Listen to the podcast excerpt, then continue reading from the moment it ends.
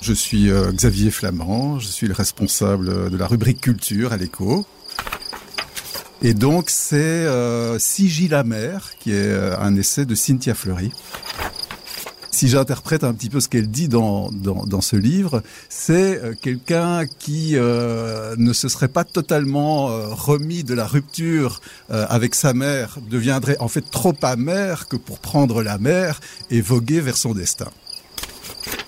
C'est là la portée aussi du bouquin, c'est de se dire que si on, traduit ce mécontentement en politique, ben on a vu ce que ça a donné avec l'essor des populismes. Ce livre, il apporte aussi des solutions. C'est ça que euh, je trouve assez chouette, c'est comment, quand on est frustré à mort, eh bien, on peut euh, peut-être essayer de passer à autre chose. Et ça, c'est c'est un peu le, ce qu'elle apporte. Elle fait appel euh, à ce vieux concept euh, freudien de la sublimation.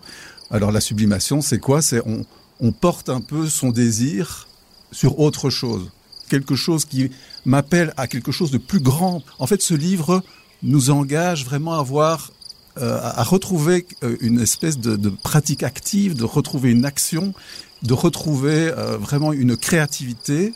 Alors elle, elle dit il faut coûte que coûte euh, essayer de soutenir la culture, l'école et la santé, tout ce qui a trait à, à la santé physique ou mentale. Donc je pense qu'on a en tout cas dans le chef des politiques et des démocrates, je pense qu'il y a vraiment une réflexion à mener pour réenchanter ces trois secteurs qui nous gardent un peu de tomber dans ce qu'on a connu il y a quelques dizaines d'années. Ce livre, c'est euh, inspirant, créatif et lucide.